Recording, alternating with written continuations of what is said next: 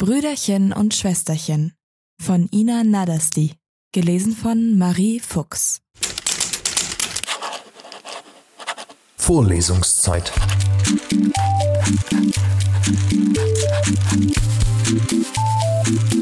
Der Geschichten-Podcast für jede Gelegenheit.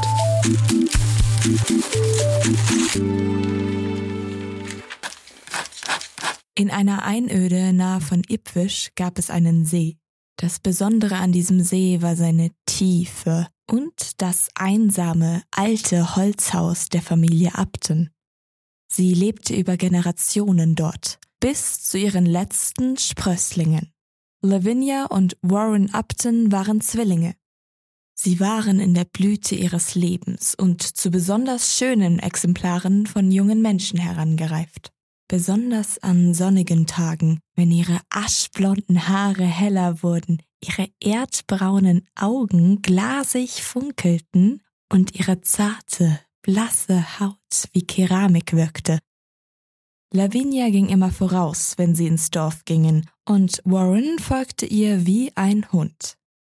Wenn sie im nächstgelegenen Dorf ihre Einkäufe erledigten, wechselten die Leute allerdings die Straßenseite, sobald sie den Geschwistern entgegenkamen.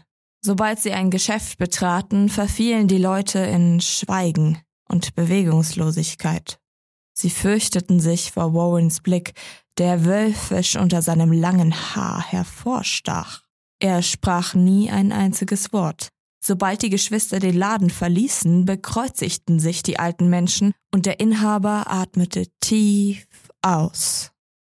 Hinter ihrem Rücken tuschelten die Leute über das Paar. Angeblich schliefen sie zusammen in einem Bett und praktizierten Hexenriten und Zauberpraktiken. Lavinia genoss das Gerede über sie. Zum einen, weil es um sie ging, zum anderen, weil die Menschen nicht Unrecht hatten.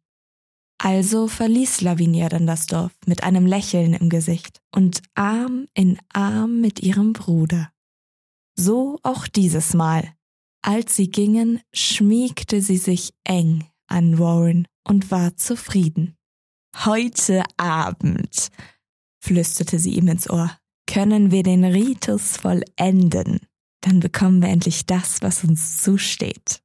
Warren grinste sie an und drückte sacht ihre Hand sein Zeichen der Zustimmung und der freudigen Erwartung.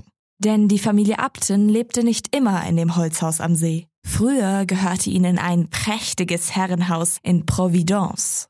Sie waren eine sehr wohlhabende und einflussreiche Familie. Die Familie fiel in Ungnade wegen Ketzerei und wegen der Tatsache, dass die Familie nie Seitenlinien gebildet hatte. Sie verarmte schließlich, woraufhin sie in das Holzhaus am See ziehen musste. Lavinias und Warrens Eltern sprachen immer von der guten, alten Zeit, als die Familie noch angesehen war und in Wohlstand lebte. Lavinia und Warren wurden in dem Glauben erzogen, dass der Familie übel mitgespielt wurde und sie ein Recht auf ihren alten Stand hätten. Warren war es schließlich gewesen, der das alte Tagebuch eines seiner Ahnen fand, in dem von Praktiken und Ritualen berichtet wurde, die Wohlstand und ein langes Leben versprachen. Dafür musste man sich nur an die alten Götter wenden, die sumerischen, die assyrischen, die mesopotamischen.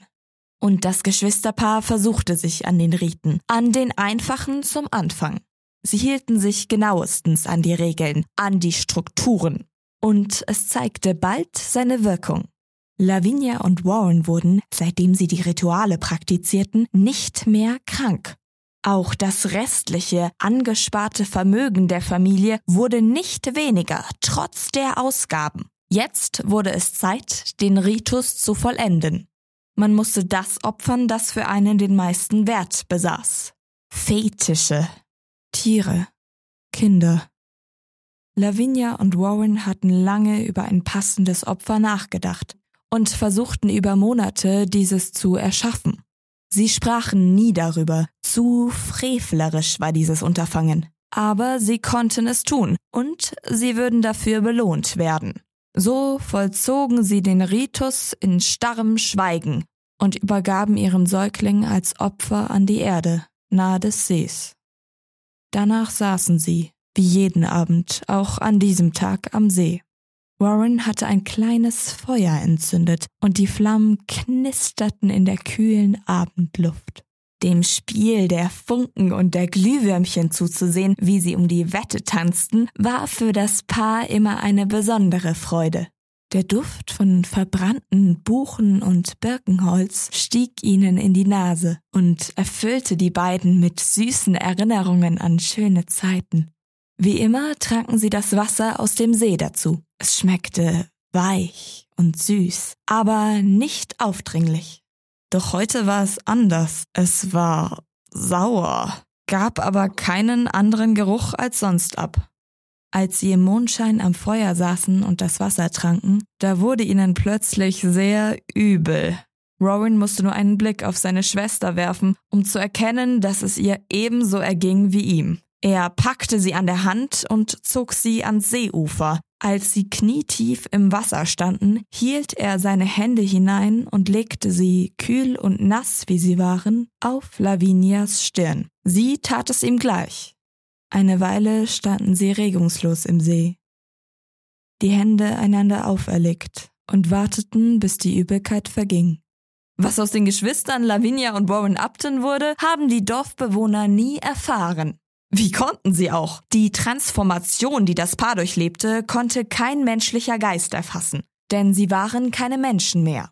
Sie wurden riesige Ungeheuer, die wie Fisch im Wasser schwommen, erzählte der alte Seemann Tilly, wenn er im Wirtshaus sitzt und vom vielen Bier gefährlich auf seinem Stuhl schwankt.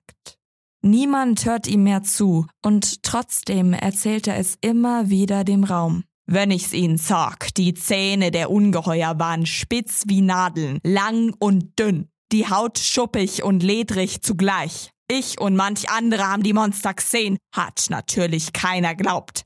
Aber der Marsch, was ein Fischer gewesen ist, hat erzählt, dass im ganzen See kein einziger Fisch mehr war. Kein Fisch, kein Aal, nicht mal mehr Frösche und Kröten. Dann wurden auf einmal Wanderer vermisst, weil sie gemeint haben, sie müssen da am See rumspazieren. Hat ihnen nicht gut getan. Manch ein Mann hat man gefunden, zumindest Teile von ihm. Ich sag's Ihnen, dicke Zähne haben sich ins Fleisch gebohrt, die haben riesige Löcher zurückgelassen. Knochen, Muskeln und Sehnen waren völlig zerdrückt gewesen. Das Vieh muss die Leute so geschüttelt haben, dass sie in Teile gerissen wurden. Das ist dann auch mit der anderen Wanderern und Fischern geschehen. Aber dann ist es passiert. Das Wasser, was aus dem See ist, hat sich blutrot gefärbt. Hab's selbst gesehen. Mit den eigenen Augen. Eins der vier muss das andere gefressen haben. Ob's die Lavinia oder der Waren war, wer überlebt hat, das hat nie nicht einer erfahren. Klar ist, dass eines dieser Ungeheuer dann ganz allein im See gewesen war. Allein in der Tiefe. Es muss dann irgendwann verhungert sein. Ich meine, dass das Opfer der beiden nicht groß genug war und sie deswegen bestraft wurden. Wenn man was opfert, dann hat's wahrscheinlich nicht den großen Wert für einen gehabt. Die gute Zeit, nach der sie sich so gesehnt haben, ist nicht angebrochen. Glauben Sie das nicht auch? Am Ende seiner Geschichte sieht der alte Tilly immer einen der Leute ganz eindringlich an. Eine Antwort bekommt er allerdings nie. In einer Einöde nah von Ipfisch gibt es einen See. Die Familie Upton lebte über Generationen dort, bis zu ihren letzten Sprösslingen. Lavinia und Warren Upton waren Zwillinge. Vorlesungszeit. Vorlesungszeit ist eine M945 Produktion. Ein Angebot der Media School Bayern.